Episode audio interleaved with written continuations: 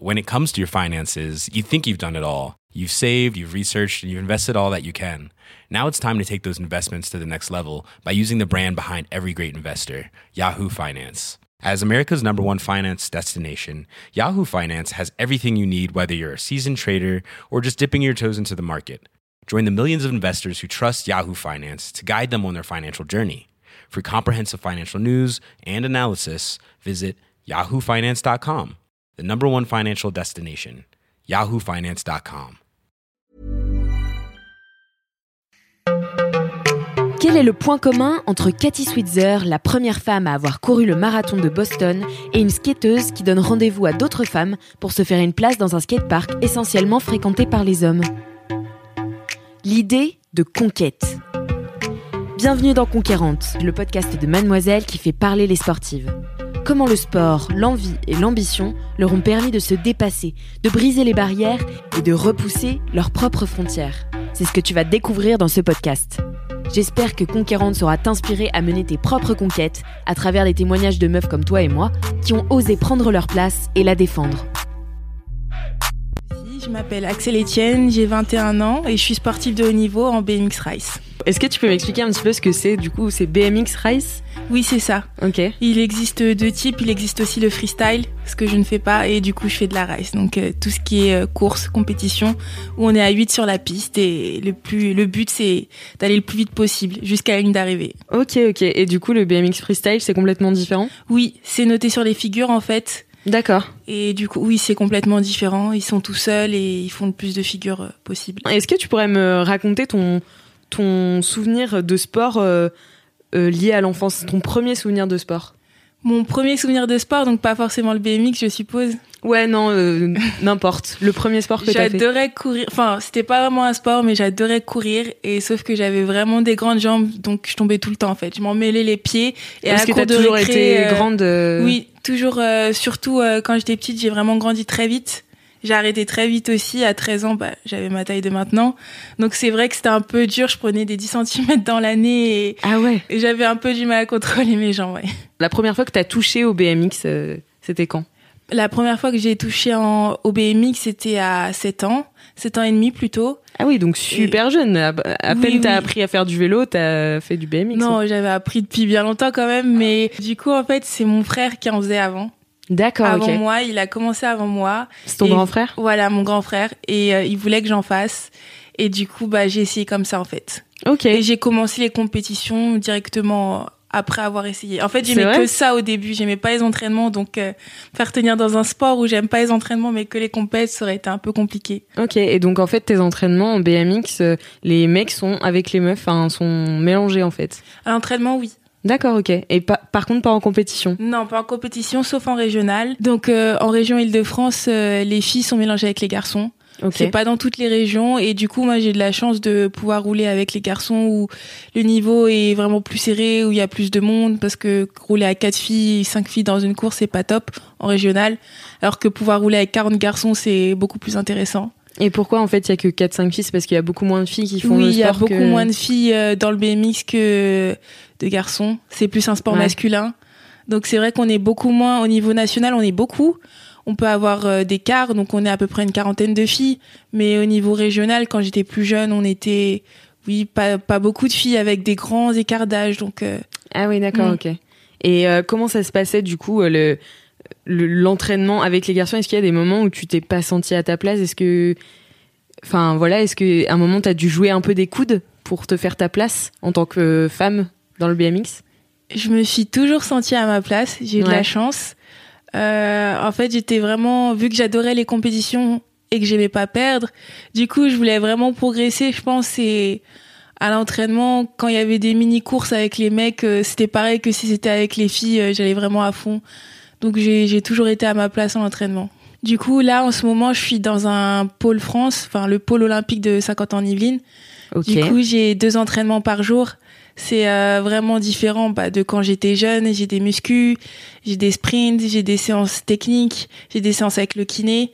Parce donc- que là tu prépares quelque chose en particulier? Oui, les Jeux de Tokyo. Oui, donc du coup, euh, j'ai vraiment, c'est vraiment intense au niveau entraînement. Ouais. Et même du coup, euh, avec ça, avec les cours, du coup, je prends moins de cours, je dédouble mes années. Je suis en école de kiné. D'accord. Donc du coup, pour avoir plus de temps, euh, je passe ma première année en plusieurs années en fait. Je dédouble et du coup, ça me laisse vraiment beaucoup de temps pour m'entraîner et je peux m'entraîner ouais deux fois par jour, donc c'est super. Est-ce que tu, tu vis de ton sport et sinon, qu'est-ce que tu fais à côté quoi? Bah oui, la fédération, elle m'a trouvé un contrat euh, d'insertion professionnelle avec euh, l'armée. Ok. Donc je suis dans l'armée de champions. D'accord. et dans le bataillon de Joinville et du coup oui ça m'aide euh, à financer mes cours le sport mon logement etc donc c'est vraiment cool d'avoir cette aide financière et euh, aussi je suis aidée par quelques sponsors mais le plus gros enfin ma principale source de revenus c'est vraiment l'armée D'accord, ok.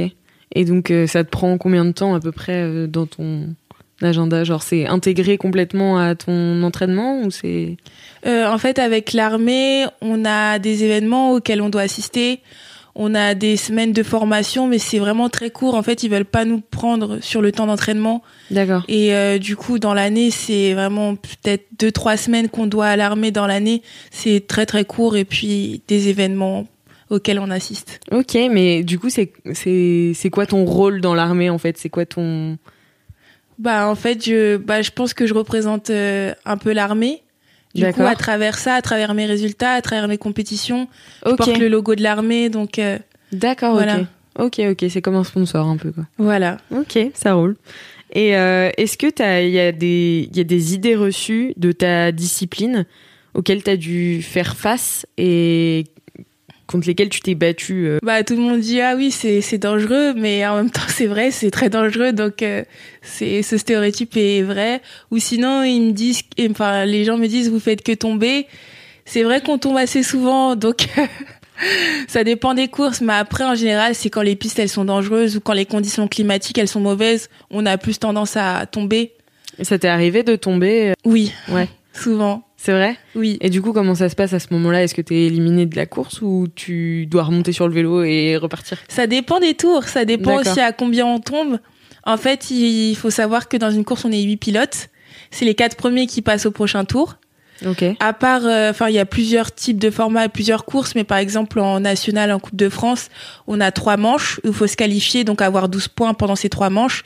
Donc, en gros, faire trois fois quatre pour être, pour pouvoir se qualifier. Donc, si on tombe pendant une manche, on a toujours le temps de se rattraper les deux autres. D'accord, ok. Par contre, si on tombe euh, dans des phases finales, par exemple en quart ou en demi, où c'est que les quatre premiers qui passent, là, ça va être compliqué de passer, surtout si on tombe tout seul. Je pense que la course qui dure 30 secondes, le temps de se relever, les autres, ils ont déjà fini. Après, s'il y a une chute à plusieurs, c'est possible de passer. Ah oui? Si- oui, oui, des fois, ça arrive qu'on tombe à 4, 5 pilotes, et du coup, il reste une place, on se relève le plus vite possible, mais c'est assez rare. D'accord. Et du coup, bah, on peut se qualifier pour le tour suivant. Ok. Et comment ça se passe euh, au niveau de la compétition? Tu m'as dit que t'aimais bien la compétition, que t'aimais bien gagner Oui. et tout. Que- comment ça se passe euh, face aux, aux autres, euh, aux autres filles à qui tu fais face? Ouais, justement, euh, il y a de plus en plus de niveaux, de plus en plus de concurrentes. Euh, le niveau est très dense chez les filles maintenant, au niveau international surtout. Ouais. Et euh, du coup, c'est vrai que ça fait très plaisir en fait de rouler parce que pour l'instant, j'ai jamais gagné une Coupe du Monde en, en international. Et c'est vrai que c'est challengeant en fait. Ça, ça donne envie et ça donne envie de s'entraîner encore plus pour faire les meilleurs résultats possibles. Il y a beaucoup de niveaux, donc euh, ça fait encore plus plaisir que de gagner une course alors qu'on sait qu'on va gagner en fait. Et du coup, il n'y a pas de, de mauvais esprit ou quoi que ce soit? Je pense que ça arrive, ça dépend des personnes. Après, euh, chaque personne est différente. Mais j'essaye de m'entourer de bonnes personnes et de pas faire attention aux critiques, aux remarques ou aux mauvaises perdantes parce que ça sert pas au final. Est-ce que t'as un événement qui t'a fait te sentir ultra puissante un jour et tu t'es dit yes, j'ai gagné, j'ai réussi? Qu'est-ce que qu'est-ce qui t'a fait sentir comme ça? Je pense que hum, la fois où, enfin, mon meilleur souvenir, c'était l'année dernière au championnat du monde quand j'ai fait troisième. Waouh. en élite après une année de blessure en fait une année très dure où j'ai totalement perdu confiance en moi parce que je m'étais blessée à l'épaule tendon tendinite etc tendon déchiré Aïe. C'est en coup- tombant ça? Oui en tombant en BMX et du coup c'était très très dur de revenir et j'ai fait un gros travail mental mais aussi physique avec les kinés pour mon épaule et aussi technique parce que j'avais arrêté de rouler pendant des mois et c'est vrai que c'était très dur et de faire de revenir et de faire cette place au monde c'était incroyable j'y croyais pas en fait et je me suis dit mais mais oui enfin j'ai pu le faire euh, c'est énorme et oui je suis fière de moi Et voilà. Et, et du coup, tu me parlais de la blessure et de perdre confiance en soi. Oui. Est-ce que c'est un vrai truc, ça, dans le sport, de quand tu te blesses, euh, qu'est-ce qui se passe face à tes entraîneurs et tout? Euh, je pense que c'est très dur de réagir face à une blessure, de se remotiver et de se dire euh, c'est pas perdu parce qu'en en fait on arrête de faire ce qu'on aime. On est écarté des pistes, on est écarté des entraînements et ça c'est très dur. Mais au final il faut pas se laisser abattre, il faut vite reprendre l'entraînement, vite oublier la douleur je pense et c'est ça qui est qui est dur à faire parce qu'on a des faiblesses, on a mal et on roule pas comme d'habitude au final en reprenant. Quand on reprend on a perdu beaucoup de choses sur lesquelles on avait travaillé pendant des mois. Mm. Donc c'est super dur au final. Donc euh, le BMX, c'est d'abord un sport individuel. Oui. Et du coup, tu te retrouves aussi en équipe là? Voilà. Qu'est-ce que ça te fait euh, de te retrouver, bah, du coup, dans avoir une responsabilité au sein d'une équipe? Bah, je suis fière d'être dans l'équipe de France parce que ça m'apporte plein de choses. Déjà de découvrir les pistes en avance, euh, pour au niveau des déplacements, tout est facilité. On n'a pas à penser à je dois réserver l'hôtel, je dois m'inscrire, je dois ceci, je dois cela. Et on est bien entouré, on a des kinés, etc., etc. Donc d'être dans une équipe, c'est c'est sûr que c'est bien. On est- en plus, on est à plusieurs, donc on peut s'entraîner avec des personnes qui ont du niveau. Et c'est vrai que c'est cool et que ça fait progresser. Mm. Et c'est vrai qu'on a plein d'amis en dehors de la piste, mais qu'une fois la course euh, lancée, bah c'est la course et faut pas faire de cadeaux parce que voilà, il y a pas d'amis, on n'a pas le temps de regarder. Ah, c'est peut-être mon ami à côté de moi, je vais. Mm. Non, non, il y a pas le temps et on réagit pareil, quelle que soit la personne au final. Est-ce que tu as un modèle euh, euh, d'athlète ou de femme qui t'a inspiré un peu dans ton sport ou même en dehors? Dans mon sport, c'est vrai que bah je trouvais que il y en avait beaucoup qui roulaient bien. Après, euh, j'ai pas de nom particulier parce qu'en plus là maintenant je roule avec elle. Ah, ça doit te faire bizarre, ça. C'est tes anciennes idoles, en fait, avec qui tu roules maintenant Oui, voilà. Au début, ça faisait bizarre quand j'étais en junior, assez jeune, à vers 17 ans. Je me disais, ah ouais, je roule avec un tel, un tel, c'est génial. Et maintenant, j'ai l'habitude et je suis fière aussi de rouler avec elle et de me confronter bah, au plus grand niveau. Mais oui, il y en a plusieurs en fait, il y en a plein.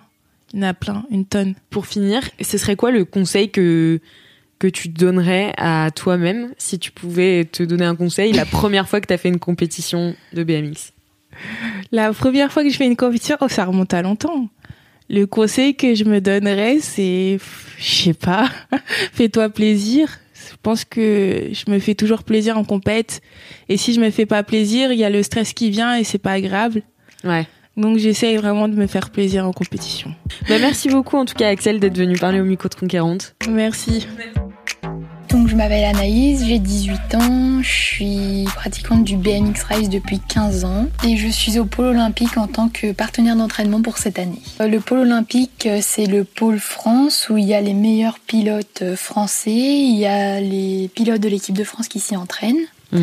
Et donc je suis partenaire d'entraînement, ce qui veut dire que je roule qu'avec eux. En fait, je partage que l'entraînement piste avec eux et tout ce qui est mu- musculation et tout ça, je fais toute seule à la maison. J'ai une salle de musculation chez moi. J'ai l'impression que c'est un peu une tradition familiale, euh, du coup, la culture BMX, la, culture du deux roues, du vélo. Oui, c'est exactement ça. Mon père faisait du motocross avec Ouais. ses frères. Et après, c'est descendu en BMX et puis ça reste en BMX. Ok, et, euh, et du coup, euh, comment, on- comment il se sent par rapport à toi? Est-ce que, est-ce que vous faites encore du BMX ensemble? Est-ce que c'est un truc que vous partagez? Alors, euh, mon frère, il a eu une leucémie, donc un cancer du sang en 2013, ce qui a fait que j'ai un petit peu euh, stoppé les compétitions. Et du coup, après, euh, j'ai comme, enfin, j'ai repris, je suis allée en sport-études et tout ça, et lui, il en faisait plus pour s'amuser. Il a essayé de retourner à la compétition, mais c'était, il a préféré se focaliser sur ses études. Donc, c'est un peu quelque chose que je pratique maintenant toute seule. Mais Ouais. c'est pas pour autant qu'ils sont pas à fond derrière moi quand je fais du BMX. Et du coup, toi, qu'est-ce qui t'a persuadé du- de continuer dans le BMX Et euh, parce que j'ai remarqué euh, au fil de mes interviews de conquérantes que euh, les jeunes femmes avaient tendance à arrêter le sport au bout d'un moment parce que bah voilà les études ou quoi que ce soit. Et toi, qu'est-ce qui t'a poussé à continuer? Qu'est-ce qui a fait que tu avais envie de continuer? Bah déjà j'ai une grosse motivation par rapport à ce qui arrive à mon frère parce que j'ai envie en fait que j'arrive un peu pour nous deux parce que lui il a dû s'arrêter alors qu'il était très bon. Ouais. Donc déjà ça c'est un gros une grosse source de motivation. Ensuite bah en fait plus on avance dans le temps, plus on fait des résultats, plus on a envie de continuer. Mm. Donc ça aussi, c'est une énorme source de motivation. Puis je pense que euh, les études, tant que ça marche en parallèle, parce qu'il y a beaucoup de choses qui ont été mises en place, euh, vu que quand on détient le statut sportif de haut niveau, les écoles sont quand même vachement arrangeantes sur les Ouais. horaires. C'est bien ça. Donc ce qui permet qu'on peut continuer de s'entraîner à côté. Mhm.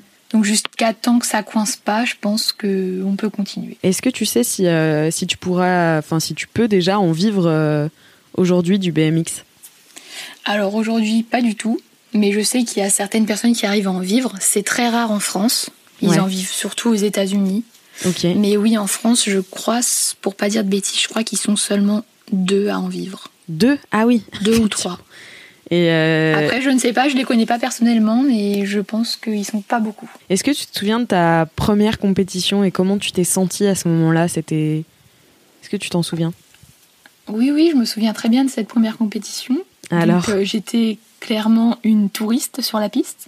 Ah bon? Je regardais partout autour de moi, au lieu de regarder tout droit et de gagner. Ouais. J'étais première, mais je regardais tout ce qu'il y avait autour de moi. Dès qu'on criait, euh, je regardais. Je cherchais mes parents sur le bord de la piste, mais après j'étais très jeune.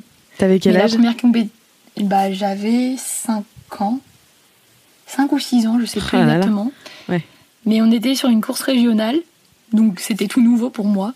Mhm. Et vraiment, je me baladais, puis j'ai gagné. Bah tant avec mieux, les ma foi. garçons en plus. Ah oui, tu comptes. Donc là, t'étais en compétition avec les garçons? Oui, parce que donc euh, dans ma région, Ouais. on n'était pas assez de filles, donc euh, j'ai roulé, j'ai toujours roulé avec les garçons, toujours. Et encore aujourd'hui? encore maintenant, je roule avec les garçons. C'est intéressant ça. Du coup, comment tu te sens par rapport aux garçons? Est-ce que. et que- Quelle relation vous avez? Bah euh, moi j'ai beaucoup de copains d'enfance du vélo à qui, avec qui je reste en contact parce que Mhm. c'est vrai qu'on a le BMX en commun donc ça aide vachement. Ouais. Donc on roulait ensemble. Un jour, un coup c'est lui, c'est un garçon qui gagnait, un coup c'était moi. Et puis quand, il, quand je gagnais, ils étaient pas contents. euh. ils disaient oh on s'est fait battre par une fille. Ah ouais Et puis maintenant, euh, à l'âge que j'ai, je roule avec les euh, papas, les 30 ans et plus. D'accord. Donc du coup, euh, quand j'arrive dans les, bah, dans les pré-gris, ce qu'on appelle ça avant le départ, et bah euh, les papas ils disent oh il y a Anaïs tout ça. Enfin ils essayent de comploter contre moi, mais ça me fait rire. Et puis ils rigolent aussi, ils sont pas méchants. Ouais. Mais qu'est-ce que ça te fait justement ces remarques de j'ai perdu contre une fille? Est-ce que ça te justement ça te fait te sentir fier parce que tu te dis yes, je leur ai montré de quoi j'étais capable? Ou tu te dis mais enfin pourquoi ils me considèrent d'abord comme une fille plutôt que d'abord comme une sportive? Bah justement en fait c'est le fait qu'ils disent, euh, enfin par exemple quand j'étais petite ils disaient oh il y a Gant dans ma race, ils m'appelaient même pas par mon prénom. Ouais. Ils disaient oh non il y a Gant dans ma race. Je me disais mais je suis quoi, je suis un monstre ou ça se passe comment? Mhm. Et du coup, quand il disait oh, je me fais battre par une fille, bah moi ça me faisait rire au bout d'un moment parce que bon, quand on te le répète euh, quatre fois par course, t'en rigoles à la fin. Au Ouais. début, c'est un peu vexant quand même. Ouais. When it comes to your finances, you think you've done it all. You've saved, you've researched, and you've invested all that you can. Now it's time to take those investments to the next level by using the brand behind every great investor, Yahoo Finance. As America's number one finance destination, Yahoo Finance has everything you need, whether you're a seasoned trader or just dipping your toes into the market. Join the millions of investors who trust Yahoo Finance to guide them on their financial journey. For comprehensive financial news and analysis, visit yahoofinance.com, the number one financial destination, yahoofinance.com. Mais après, bah faut s'y habituer. Hein. D'accord. Donc tu t'es faite un petit peu euh, à, te- à cette ambiance un petit peu euh, euh, masculine, un peu macho. Oui, exactement. Bah faut être habitué à avoir le regard des autres sur nous parce que quand tu arrives bah, dans un club et qu'il y a que des garçons et que t'es la seule fille, Mm. bah ils vont regarder comment tu roules. Après, il y en a qui viennent carrément à se moquer, donc. euh, Ah ouais? Ils se moquent de toi sur quoi? Bah, pas forcément que sur moi, mais quand euh, il y a certaines filles qui essayent, je sais qu'il y a beaucoup de filles qui sont bloquées euh, quand il faut sauter des bosses parce que c'est quand même pas trop facile, ça fait peur et tout ça. Ouais. Et il y a plein de garçons qui se moquent parce qu'elles y arrivent pas ou euh, parce qu'elles sont braquées. Ouais, je vois. Et est-ce que tu as déjà eu des idées reçues sur ta discipline auxquelles tu as été confrontée? Oui, Le cool. BMX est un sport de garçon. Tu es un garçon manqué parce que tu fais du BMX. Ah ça, je l'ai entendu au moins 250 fois C'est vrai pendant ma scolarité. Tu fais quoi comme sport Du BMX. Ah mais c'est un sport de garçon. Ça, c'est le cliché type. Et euh, est-ce que tu pourrais me raconter une anecdote, un événement qui t'a fait te sentir ultra puissante un jour, genre euh, sur le terrain? Ah oui, je sais. Un jour, donc euh, je, quand j'étais en cadette, je suis allée sur une piste pour m'entraîner justement avant une course parce qu'en gros, quand on est cadette, L'année d'après, on devait passer élite parce qu'avant il n'y avait pas la catégorie euh, d'entre deux qui est la catégorie junior. Et donc ils prenaient que cinq filles.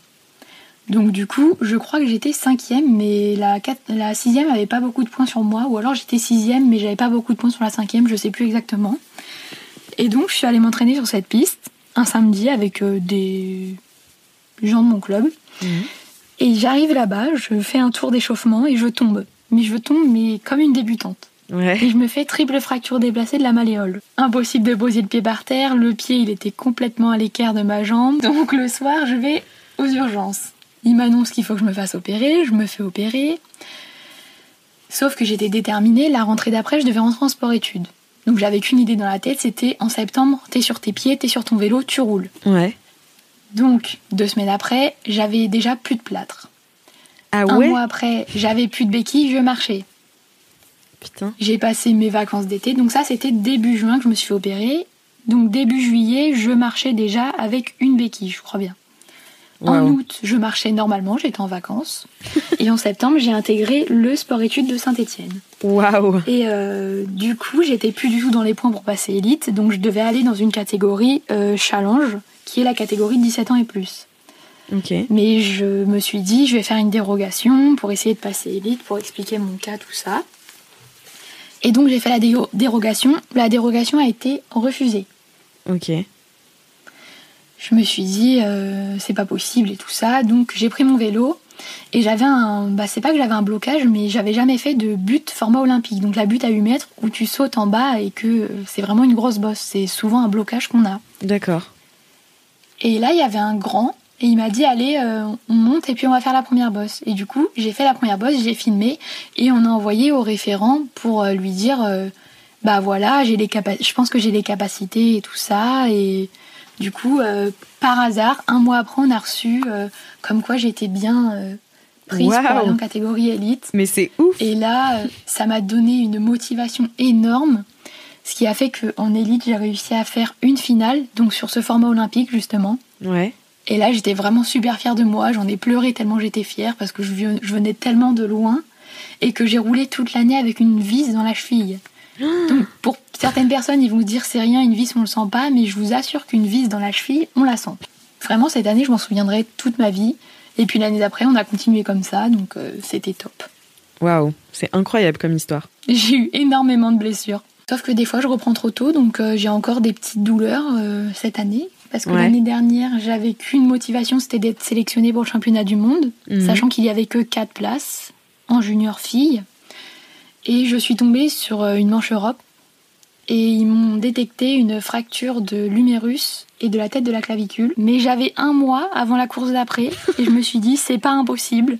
Donc pendant un mois j'ai rien fait et la course d'après j'étais sur mon vélo. C'est que des trucs comme ça toutes mes blessures, c'est pareil. Waouh, c'est fou. Et euh, est-ce que du coup, tu as, euh, des athlètes, euh, des, sportives ou des femmes, tout simplement, pas forcément dans le sport, qui t'ont inspiré cette persévérance et cette motivation que tu as Quelqu'un qui m'a beaucoup inspiré, c'est Axel Etienne. Parce que ah c'est la première fille que j'ai connue, parce que c'était celle de ma région. Et elle roulait avec mon frère et elle gagnait toutes les courses devant les garçons. Toutes. Ah ouais je me suis dit, mais c'est pas possible, elle est trop forte. Et euh, Axel, elle s'est aussi beaucoup blessée, elle a eu des blocages, parce que je la connais personnellement, vu que maintenant euh, c'est ma partenaire d'entraînement euh, au pôle. Mhm. Et on s'entend vachement bien, et quand, bah, par exemple, j'ai peur de quelque chose ou quoi, elle est toujours là pour me rassurer, elle a toujours les mots. Donc je trouve que c'est vraiment quelqu'un de bien, qui a les mots, qui, qui est un très bon exemple aussi pour débloquer les filles et qui encourage mais tout le monde. Est-ce que tu pourrais, euh, donc euh, en, question de conclusion un petit peu, me euh, donner le meilleur pep talk que tu as reçu dans ta vie? Tu sais, un pep talk, c'est ce qu'on te dit pour te motiver, soit de la part de ton entraîneur, de tes parents Tu vois, une phrase qui t'accompagne en fait et qui te, qui te donne la gagne Alors, je j'ai pas forcément de phrase, mais je sais que j'ai perdu mon parrain tôt aussi. Mm. Et il me disait toujours Tu vas y arriver le BMX, tu sais très bien que tu vas y arriver, même si là tu n'y arrives pas, tu y arriveras et tout ça. Et souvent, dès que j'ai un, pas un coup de mou, mais dès que je fais un résultat que j'ai pas vraiment envie euh, d'avoir, bah je me remémore cette phrase. En me disant tu vas y arriver et tout ça. Après mon père il me dit souvent ne te décourage pas, euh, aie confiance en toi parce que je suis une personne qui a pas du tout confiance en elle. Ouais. Il me dit fais-toi confiance, tu sais que tu peux y arriver et tout ça c'est surtout basé sur la confiance en soi que je n'ai pas. Bah, merci beaucoup Anaïs d'avoir répondu à mes questions pour Conquérante. Eh bien merci à toi.